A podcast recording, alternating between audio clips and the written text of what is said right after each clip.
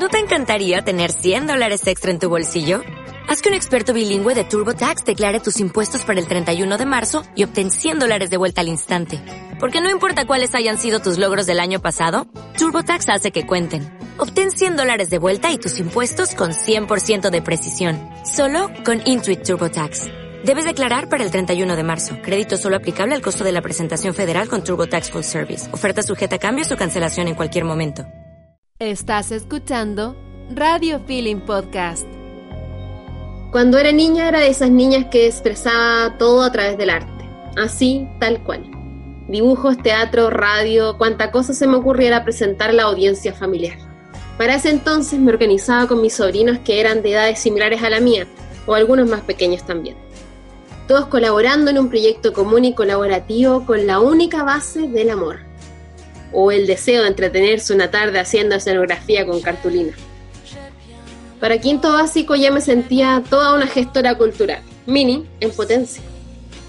El otro día escuché que la vida es un eterno loop de siete años, que tus primeros siete años de vida dicen más o menos cómo será el resto.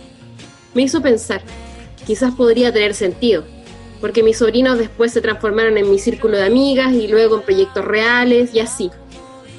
Y en todo esto siempre había un motor implícito, oculto pero presente, mermado muchas veces, pero nunca muerto, y siempre queriendo salir más y más. Me refiero a la voz.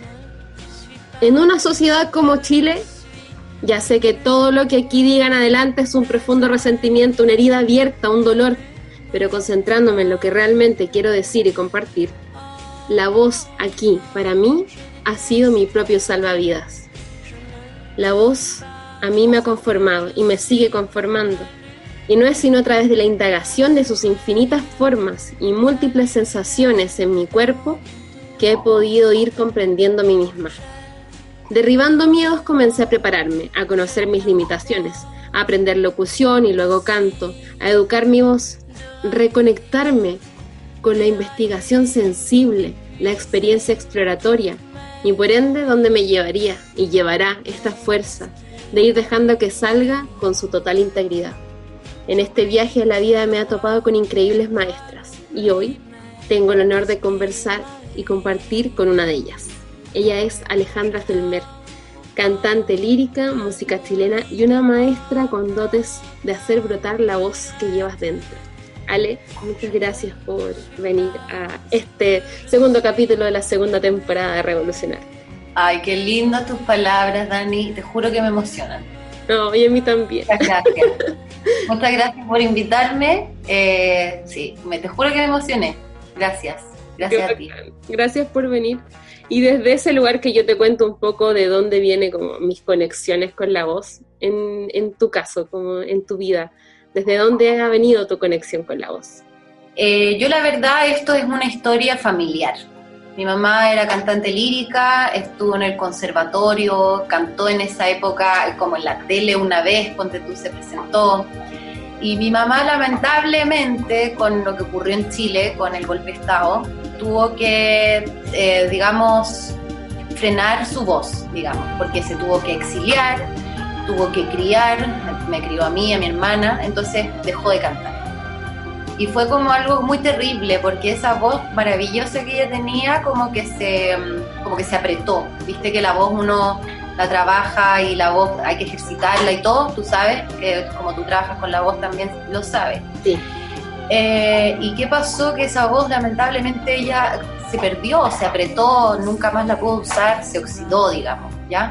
Entonces esto fue como algo que vino desde mi familia, desde, el deseo de mi mamá de ser cantante, de como... Y resulta que mi hermana nació con buena voz y yo nací con buena voz. Y las dos, como desde chica, mi mamá siempre nos, nos como que nos, nos transmitió todo su deseo de cantar a nosotras. Ella siempre nos abrió el espacio para que escucháramos música, para que escucháramos a cantantes femeninas, para que nosotras en el fondo como que cumpliéramos o caminar, hiciéramos ese camino que ella quería hacer. Entonces algo como bien profundo eh, y un poco igual, un poco triste, pero, pero muy lindo a la vez, porque mi hermana desarrolló un tiempo la, su carrera musical, duró un tiempito, después mi hermana se dedicó a la ropa, a diseñar ropa, pero yo seguí ese camino y yo eh, sigo como viviendo de esto y para mí la presencia de mi madre cuando yo estoy cantando en vivo es tremendamente importante. O sea, yo si ella está ahí, yo como que me siento muy empoderada. Es como que ella está ahí y yo como que, porque ella, ella realmente fue una escuela para mí, siendo que ella como que tuvo que parar de cantar, porque lamentablemente como se le oxidó esa voz porque no la usó más, ella solamente podía transmitirme su conocimiento, pero ella no podía seguir cantando. Entonces ella siempre me dijo, tienes que cantar con fuerza, desde el interior, con pasión, la interpretación es muy importante. Entonces yo desde chica le escuché eh, enseñándome todo lo que ella sabía. Entonces por eso esto es como algo familiar, porque es un legado, o sea, es como algo que me, que me ha dejado mi madre es algo que siguió mi hermana, es algo que seguí yo y es algo que como que nos hemos ido transmitiendo las tres y que hemos ido como trabajando las tres. Eso, muy lindo eso, como ese traspaso como de herencia y de extensión como de la voz de tu madre hacia, hacia un poco ustedes y a través de la pasión, no solamente a través quizás como de la enseñanza, sino que toda la historia que hay detrás para que ustedes también encontraran sus propias voces. Sí, po. y ella siempre diciéndome, de hecho, lo que tú dices ahí es súper importante. Mi mamá siempre diciéndome, tú tienes que tener tu propia voz, tú tienes que desarrollar tu voz, ¿cachai? Como no, digamos, no reproducir lo de otra persona, sino que lo que es tuyo, ¿cachai? Como, como desde ese lugar. Entonces, igual fue una vara muy alta, que muchas veces a mí me complicó, pero yo sé que cuando, cuando ella me da una crítica, es digamos, es muy positivo porque sé que lo que me está diciendo es real y me, me ha enseñado mucho, mucho, mucho, mucho, mucho. Entonces, al final, como poder yo hacer el camino que ella dejó a media, eh, nos hace muy felices. Yo sé que ella se siente muy feliz y yo también me siento feliz, ¿cachai? Como que nos hace muy felices. Claro, que en el fondo como que yo visualizo también que casi todo fue un mismo camino, como en el fondo ella llegó hasta un punto pero aún así ustedes pudieron continuar y también con la voluntad de hacerlo, porque también podría haber sido que no, porque muchas veces pasa que hay padres que son de una profesión y quieren que sus hijos sean de esa misma profesión y a veces esa no resulta y en el arte es súper sensible el trabajo que hay que hacer. Sí, sí, absolutamente, absolutamente. ¿Y qué pasó? Que también yo, eh, el, encuentro con mi voz al principio, al principio era muy ahí como en la intimidad de nuestra casa. Yo cantaba con mi mamá ahí presente, con mi abuela, ¿cachai? Pero era para ellas, ¿me entendís? Nosotras cantábamos, yo cantaba en la casa, mi hermana cantaba y nosotras cantábamos en la casa, pero no cantábamos afuera. Oh. Yo no le mostraba mi voz a nadie, ¿me entendí? Era como algo que nosotras teníamos en nuestro matriarcado ahí, ¿cachai? Porque éramos puras mujeres y, y cantábamos, no sé, una Navidad que le canté una ópera a mi abuela, ¿cachai? Como, entonces nosotras cantábamos en la casa, pero yo no cantaba en ningún otro espacio porque yo me moría de vergüenza de cantar afuera. Es que es muy distinto esta audiencia familiar también, como le llamé, que la audiencia de la afuera, o sea, con toda la, confianza que te genera ese espacio, ese nido, ese albergue, y que te acepta tal cual eres, a llevar esto mismo, a pesar de que tú lo puedas estar trabajando muy profesionalizado y todo, a llevarlo afuera es un paso completamente diferente y como que implica otras cosas, otros, otros miedos aparecen allí. Sí, el miedo, el miedo a, mostrarse tal cual uno es, eh, en pelota, digamos, y que la crítica te derribe, porque yo la verdad no sabía enfrentarme a eso. Y, eso fue como en realidad como el, primer paso fue cantar en casa con mi mamá, con mi hermana, con mi abuela y después cuando yo me fui a Europa desbloqueé eso.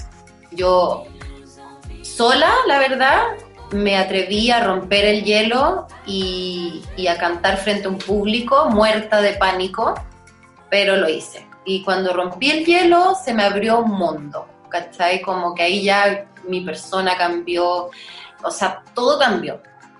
Wow, y respecto a eso, como, ¿qué anécdotas recuerdas con más cariño de este viaje con la voz? Así como si tuvieras que escoger una escena que te genera como mucho cariño del viaje con la voz.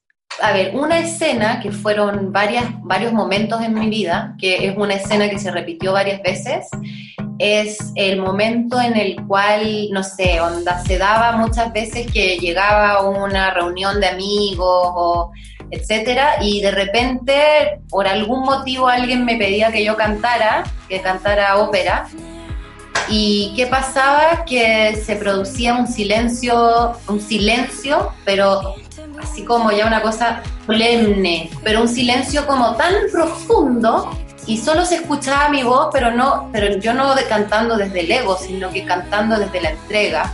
Y esa voz como que yo sé que nos estaba haciendo viajar. Entonces, esos momentos para mí han sido como momentos como de extrema felicidad porque he logrado de alguna cierta forma que mi voz transporte a la gente a otro momento, a un momento de, un viaje maravilloso, de un momento, de un momento que, ojalá sea algo como placentero y que marque de alguna forma que, ¿me entiendes? Que como esos momentos para mí, que fueron varios, varias veces que ocurrieron esas situaciones, eh, han sido como cosas que yo realmente, no sé, me hace muy feliz entregar. Sí, muy, muy feliz. ¿Y, ¿Y, en algún momento de frustración o como opuesto a eso que recuerdo? yo creo que los momentos de felicidad con la voz son maravillosos, pero los momentos de frustración son muy necesarios. Yo un momento de frustración viví, eh, una vez también estaba cantando en un escenario en, eh, en, París, no, en, en, Bergerac, que es una ciudad que queda como a cinco horas de París. Resulta que estaba cantando frente a un público como de 500 personas y eh, mi, mis instrumentos dejaron de funcionar porque estaba con un DJ y las máquinas dejaron de funcionar. Entonces yo traté como de como de, de, hacer, como de entretener a la gente un poco como para que no perdieran el hilo y no se fueran como de la magia que uno como que está provocando, que, está como tratando de hipnotizar de cierta forma para que estén contigo, para que lo disfruten y todo, se perdió la magia. Lo pasé tan mal porque traté de como de, de, de, contarles historias y esto se demoraba y se demoraba y se demoraba y al final se terminó demorando como 10 minutos, así como, o sea, no sé si 10 minutos, pero para mí fueron como 10 minutos lo pasé tan mal, tan mal, entonces me desestabilicé muchísimo y como que después no podía volver como a, como a mi centro y como que el resto del, concierto fue horrible y, salí de ahí llorando, o sea, terminé el concierto así como necesito salir de acá, como con ataque pánico poco menos. Y, y, me acuerdo que salí, estaba apoyada sobre como una pared y dije, se acabó, nunca más vuelvo a subirme a un escenario en mi vida, lo juro nunca más vuelvo a hacer esto, porque esto me hace mucho daño. Y sabes tú que yo después, obviamente, me, seguí subiendo en los escenarios y, me di cuenta de que esos momentos como de, de, tanta presión y de tanto estrés eh, y de tanta autocrítica y de tanto como, no sé, estrés, ¿cachai? Me enseñó demasiado después, como que es la suma de todas esas frustraciones que, de las cuales tuve que aprender a ser tolerante y aprender a, a, sobrellevarlas. O sea, si ocurre eso, eso me está enseñando algo. Entonces, esos momentos frustrantes son, he, vivido varios, pero ese fue uno de los más frustrantes, pero me enseñó a ser más fuerte. Claro. Y, y, si, y, si vuelvo a tener una situación de estrés de, de a, esa envergadura, tratar como de mantener el equilibrio y tratar de seguir posicionada para mantener el, hilo. Claro, que es algo que también tú, eh, bueno, yo, yo, tomo clases con, con la Ale, clases de canto, em, que han sido para mí muy increíbles.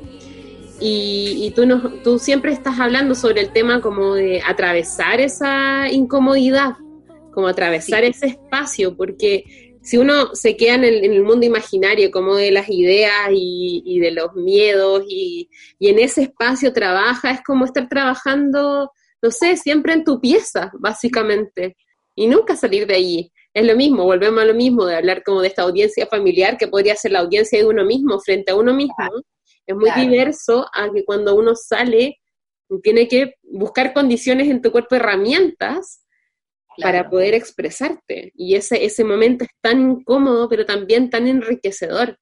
Oye, muy, Yo creo que a mí la suma de momentos incómodos eh, hicieron que yo hoy pudiera, hoy supiera tanto de, de, todo esto, porque creo que aprendí a porrazo limpio.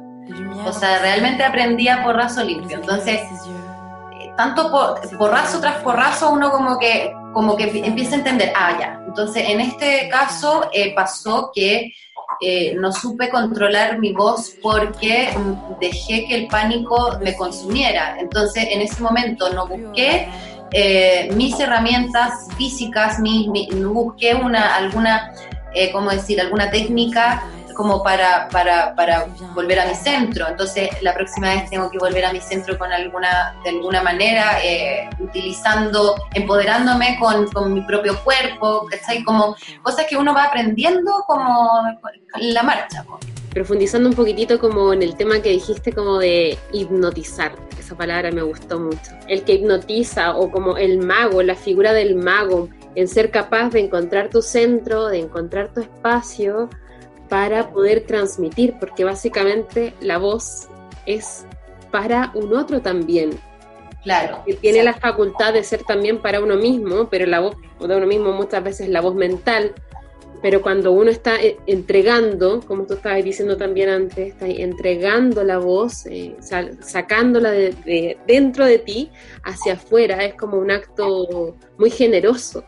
Yo creo que el tema de la hipnosis, ¿de dónde parte como esta como hipnosis? Parte de mantenerse conectado, mirando a tu público, parte estando con las personas, estando ahí, ¿cachai? No estando, como decir tú, como en tu pieza, en tu, ¿cachai? En tu mundo interior.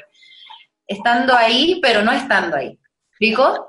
Sí, no, y aquí es un tema bien complejo porque, claro, nos, ponemos a pensar en ejemplos, en diversos ejemplos de distintos cantantes. No sé por qué me vino a la mente igual como otra manera de hipnotizar, que no era hacia los ojos, pero igual era un acto, o sea, desde otras energías quizás.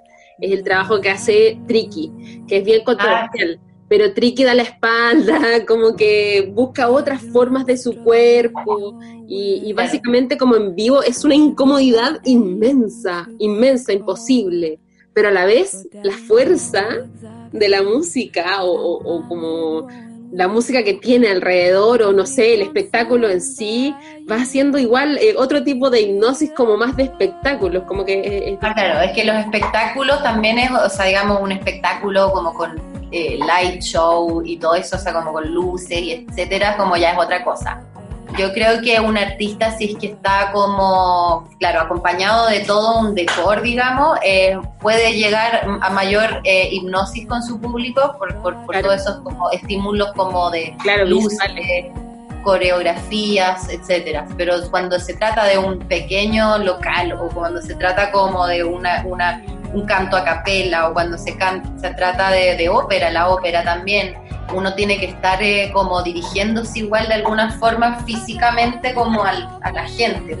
Claro, cautivando. Que, yo siento que eso es súper vital, como el hecho de estar como mirando y como así, y de repente podéis decidir de no voy a mirar, pero que ese acto sea súper decidido, que no sea un acto de me estoy diciendo es que efectivamente yo creo que tiene que ver con, con eh, claro, con el dramatismo, con, con estos actos, eh, no sé, pues, estoy pensando también en, en, no sé, Tori Amos, Fiona Apple, que trabajan como en un escenario a veces muy, muy conectadas con el piano.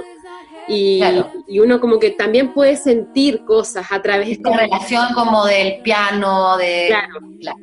Claro, como que te hipnotizan de una forma muy, muy gatunamente, como que... A mí, ¿sabes lo que me pasaba cuando yo estaba nerviosa? Estaba nerviosa arriba del escenario, yo llevaba unos lentes, y lo que hacía era que me, sacaba los lentes, pero como de la manera más misteriosa posible. como, que, como que este es un acto, pero heavy, ¿cachai? No era como llegar a no, era como cerrarlo y como posarlo, y tiene un peso, ¿cachai?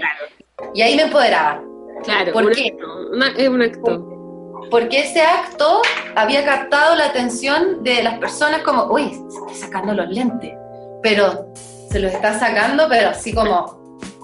Claro, está, está hipnotizando a través del lenguaje corporal, básicamente. Claro como que en el fondo está, están, son todas las herramientas que tenemos, está la voz por un lado, pero está nuestro cuerpo, está la mirada, está la forma, cómo te paráis y todo, y, en cada uno también en su estilo eh, cambia. Entonces eh, te podéis encontrar con tanta diversidad en la música y los músicos chilenos también tienen esta presencia también muchas veces muy intimista que nosotros como chilenos también como que empatizamos a veces con eso. y, va, y va fluyendo de alguna manera, siento yo. Oye, y respecto como a, yo al, principio también mencionaba maestras, y cuando yo digo maestras, puedo estar hablando de tantas mujeres, eh, mujeres que, que, son increíbles artistas como Rosie Murphy, Alison Goldfrapp, eh, que son siempre mis máximas artistas, pero también eh, en un ejercicio interno, interno, interno, como que uno si se concentra y siente, también encuentra otras voces que son mucho más cercanas y no siempre tienen que ver con el canto como tal, a veces tienen que ver con otros procesos. ¿Te pasa a ti? ¿Tienes alguna, algunas maestras que me quieras compartir? Pero estamos hablando de la voz aún, ¿cierto? Sí. Sí. Sí. Que pasa que creo que la voz es un mundo como, digamos, como terriblemente importante a explorar y terriblemente importante a comprender y a conocer. ¿Por qué? Porque yo creo que la mayoría de la gente no tiene conciencia de sus voces. Para mí, unas personas que fueron maestros para mí dentro de mi camino con la voz, fue encontrarme con la lectura de una cantante lírica que se llama Helen Singer, que ella escribió acerca de la voz como eh, objeto plástico, ¿ya? La voz plástica, la voz desde las artes plásticas, ¿ya? Entonces, cómo la voz puede ser la expresión de algo eh, que está dentro de uno pero y lo puedes expulsar de manera plástica, no, no siendo la voz estética, ¿sabes? Como no siendo la voz estética del canto lindo, bello, hermoso que uno admira, etcétera, no, como la voz como, como, como objeto plástico. Entonces, eso a mí me, como que me abrió como la idea como de decirme, ok, si hay voz plástica, si hay expresión del cuerpo interno, del cuerpo interno que son mis vísceras, mi corazón, mi pulsión, mi, mis pulmones, mis sensaciones, ok, entonces lograr sacar esa voz para afuera es tan importante, es casi como político, sociológico. Las, las sociedades, por lo general, la gente está muda no hablan, le tienen, se, la gente, por ejemplo, ay, no es que yo canto mal, entonces no voy a cantar. Mm. No es que yo tengo la voz fea. A nadie le gusta escuchar su voz. Sí, a nadie le gusta. No les gusta escuchar su voz. Entonces es algo, porque si bien estamos hablando de aceptarnos, de autoaceptarnos, de aceptar nuestro, de aceptar nuestras curvas, de aceptar eh, nuestras narices, de aceptar eh, que no somos perfectos, pero que somos perfectos al final, porque esa visión como como tan como de la belleza, como, ¿me entendís? Como que, pero también hay que aceptar su voz, su voz, porque la voz también es algo que es parte de uno. Uno no eligió, claro, yo no elegí mis piernas, ¿ya? Yo no elegí mi voz, pero mi voz también la tengo que aceptar. Entonces eso también es un trabajo que hay que hacer de aceptación de uno mismo. Entonces encuentro que eh, este tema del canto plástico eh, me abrió también a ver el trabajo de Ponte tú de la Yocono cantando en el MoMA, con una, una voice piece for soprano, una cosa así se llama el trabajo, esta obra. Es ella básicamente gritando en, la, en el MoMA, así, oh, oh, oh, expresando, expresando su voz, expresando su cuerpo interno, expresándose, ¿entiendes? Hay que expresarse, la gente tiene que, por ejemplo, eso, eso decirle a alguien como, no, tú cantas mal, mm. eh, yo creo que es fatal. Todo el mundo tiene derecho a desarrollar su voz ya sea estéticamente o ya sea solamente para sacarla como un chillido o como sea.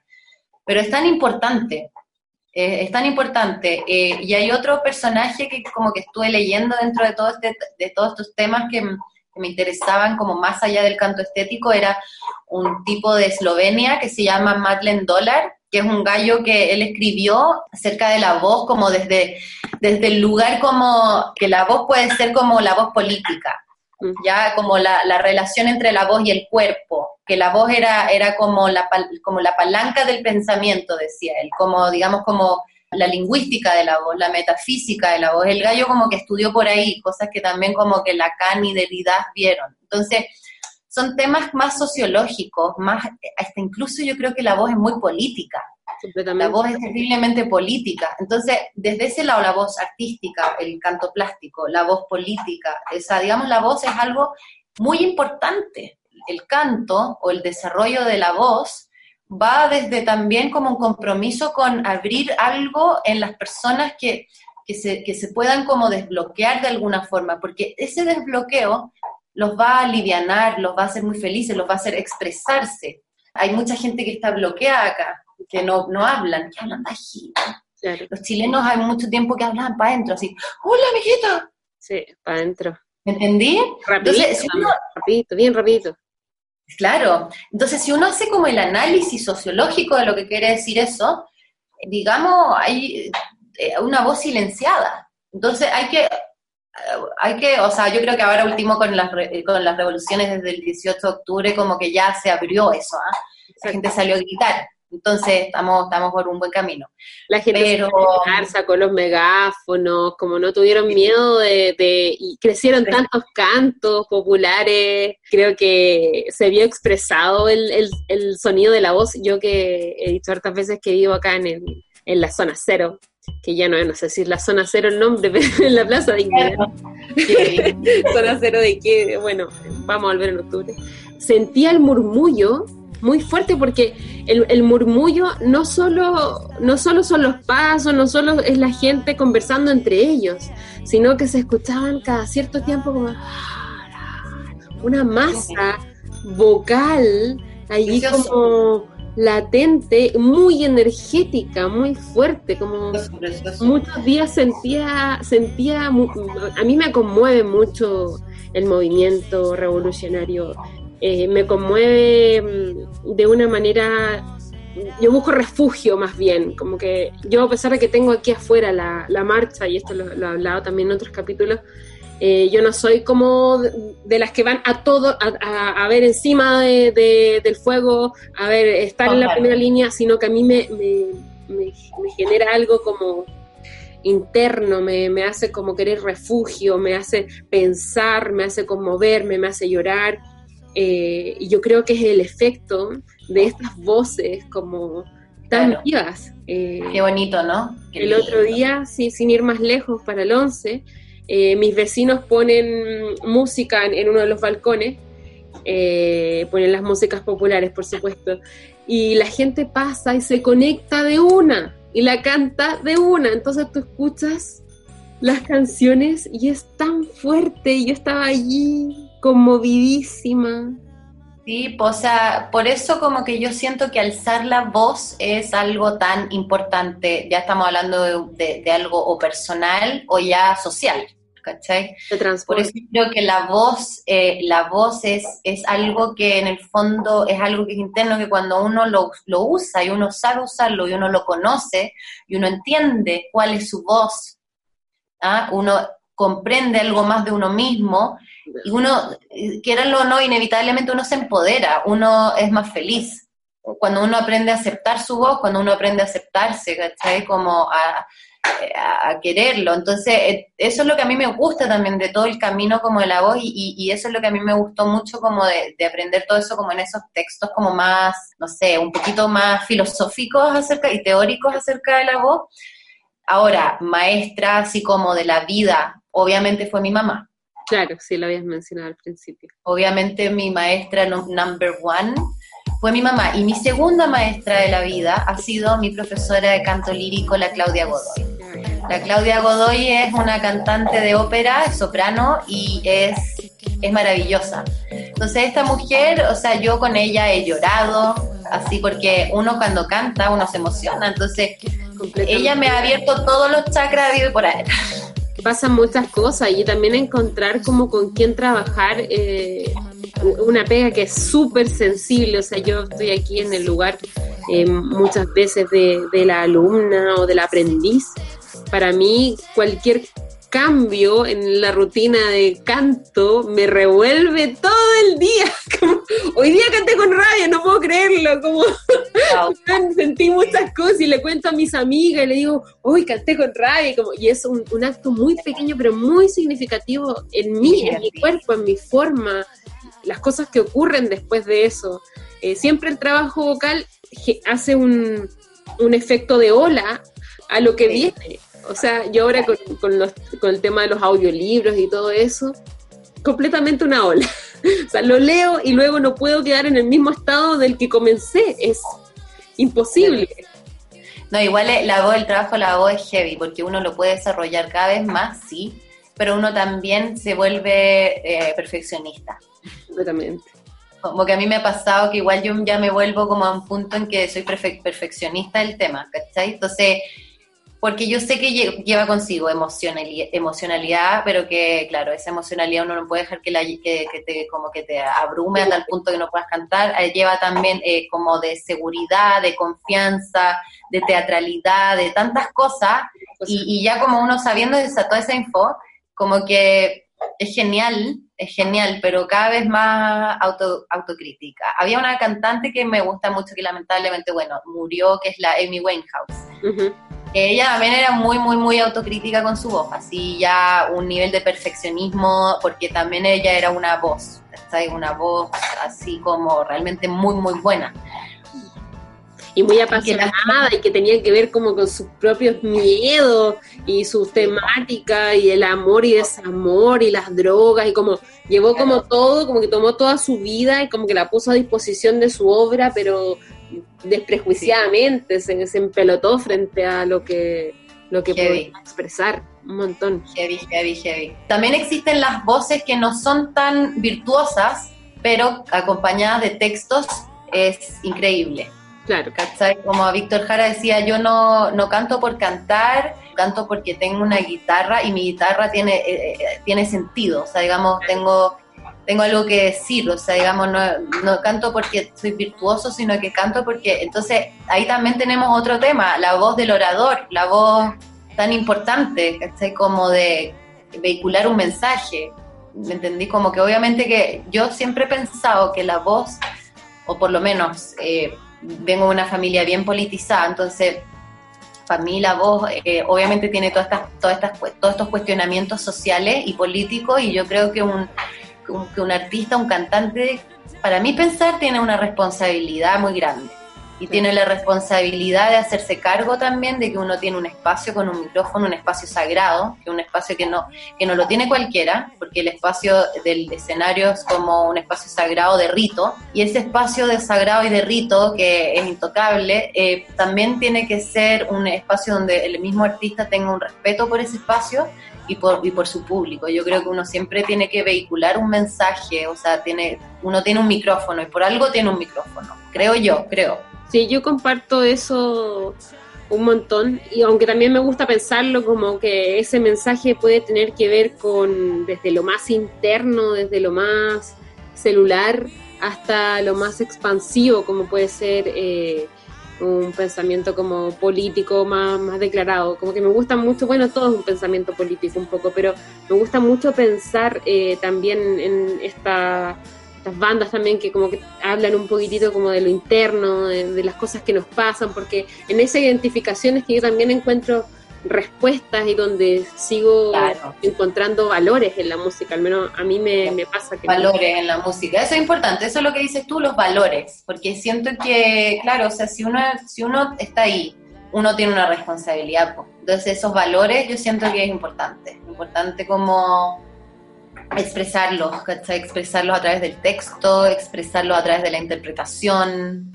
Claro, que, que haga sentido al final como un cantante o un proyecto musical eh, es un fuego y se va a arrimar a otros fuegos que sientan identificación. Y así, y así va a crecer y así va, va a expandirse la ola. Eh, me gusta mucho como esta, esta reflexión a la que estamos llegando ahora quiero hacer algo rupturista. Me encanta. Porque me, encanta. Lo que hablamos ya es como un espacio perfecto. Entonces, al final del podcast, a mí me gusta jugar un juego que se llama el ping-pong de palabras. Ya. ¿Ya? Que consiste en que yo te digo una palabra y tú me respondes una palabra. Y da lo mismo de dónde provenga. ¿Qué? ¿Querés jugar? Ya. ¿Comienzo yo? ¿Mm? Ya. Puntos. Calipso. Ciego. Plata. Técnica. Violeta. Pasión. Puerta. Paseo. Camino. Enjambre. Trabajo. Bulla. Llave. Trompo. Cielo. Volantín. Auto. Millas. Amigo. Niño. Soberanía. Reino. Tiranía. Ojos. Eh, ay, ya. De nuevo me pasa que digo, eh. Oye, pero igual indagamos en palabras terrible interesantes. Qué heavy. Es que como que No hay uno que como que- ganar, no hay que ganar. Ya, vamos. ¿Quería una última vuelta? ¿Mm? ¿Sí? Ya. Entretenido. Y como que uno se va metiendo, ¿no? Ya, última Sí, vuelta. no, oye, pero es que hubo momentos mágicos, encuentro. Sí, como, yo también encontré. Ya vamos a la última vuelta. Tetera, ojo, palmera, oro, café, plata, sonrisa, cara, sincera, nube, fácil, oreja, sueños, rojo, lluvia, de- cansancio, altura, metafísica, paciencia, divinidad, miradas atardecer, sensibles, eh, ah, ya, chao, me fui. pero acá. Como si pudiéramos hacer un dibujo con esto, sería increíble. Sí, yo quiero hacerlo con más personas. Oye, entretiene, mucha- buenísimo. Muchas gracias, Ale, por venir a conversar conmigo en, este, en esta edición del podcast. ¿Se te ocurre alguna canción que te gustaría que conecte un poco con las cosas que estuvimos hablando? Es que lo que pasa es que como que se me ocurren varias cosas, porque hay una cantante de ópera que se llama Bárbara Hannigan, que ella hace una interpretación de una canción que es maravillosa, que una canción que escribió Kurt Weill, que se llama Yukali. Es una canción que fue escrita como después de las guerras y como toda esta como época un poco oscura de la humanidad, que bueno, que ugh, lamentablemente ahora estamos en un momento medio raro, ¿eh? Pero esta, esta, esta canción habla como de Yukali como un lugar perfecto y como un lugar donde la gente se siente bien y donde existe el amor y donde como que la, la utopía de como de, de- la felicidad o de vivir como en un mundo hermoso y mágico existe. Entonces de eso habla esa canción, habla como de una isla donde todo el mundo es feliz, donde todo el mundo... Entonces esa canción, Yukali, interpretada por Bárbara Hannigan. Ale, ¿lo pasaste bien? Muy bien, Dani, me encantó. Es que no hay nada que me guste más que hablar acerca del- de la voz. Entonces, como que yo estoy como que estoy en mi salsa aquí. Yo también lo pasé súper bien y te agradezco. Genial. Linda, muchas gracias. C'est presque au bout du monde, ma barque vagabonde, errant au gré de l'onde, m'y conduisit un jour. love.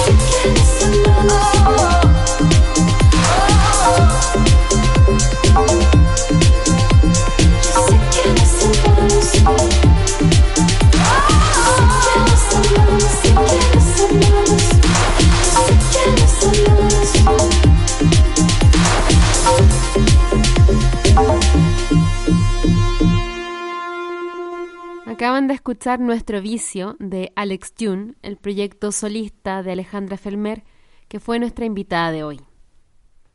Pueden seguir su academia en academia-alejandra Felmer.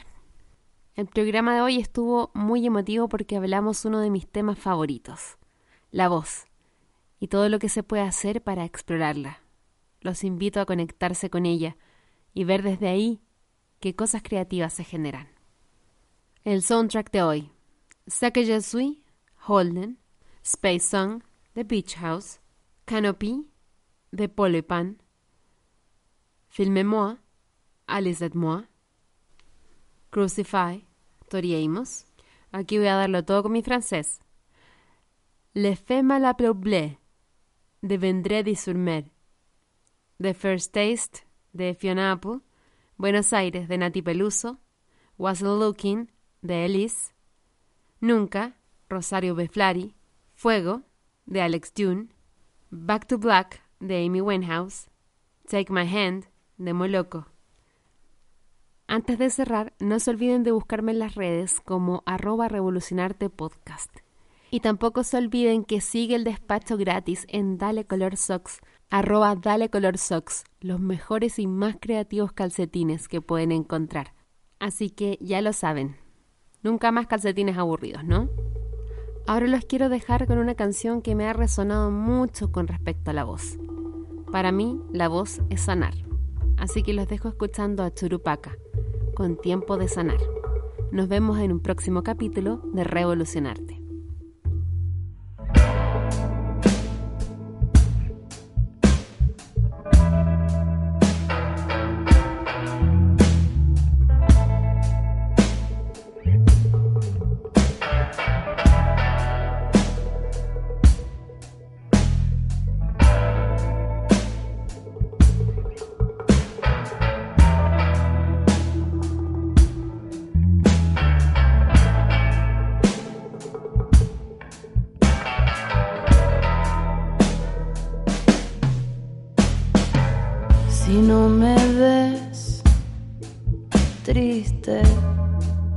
Atardecer,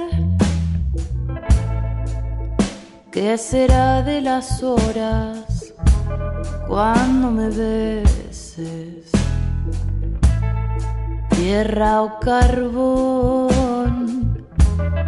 calma o frío. En tu manta me abrigo.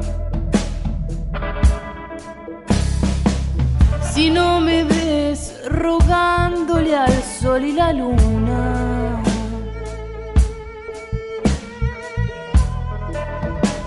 Pa' ver esta bruma clara de los escombros nace mi cuerpo sincero. Quizás sea tiempo de sanar, nar, nar, nar.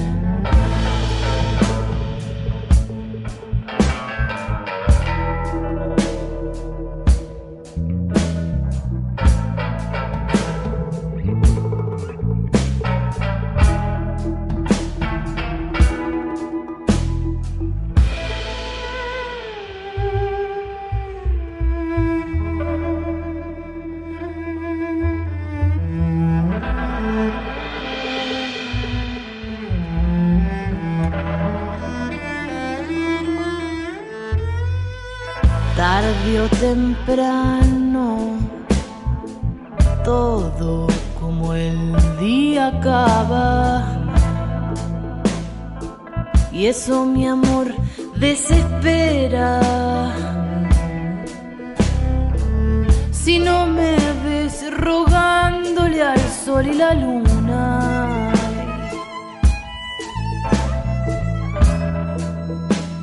Va a ver esta bruma clara de los escombros nace mi cuerpo sincero. Quizás sea tiempo de sanar, nar, nar, nar.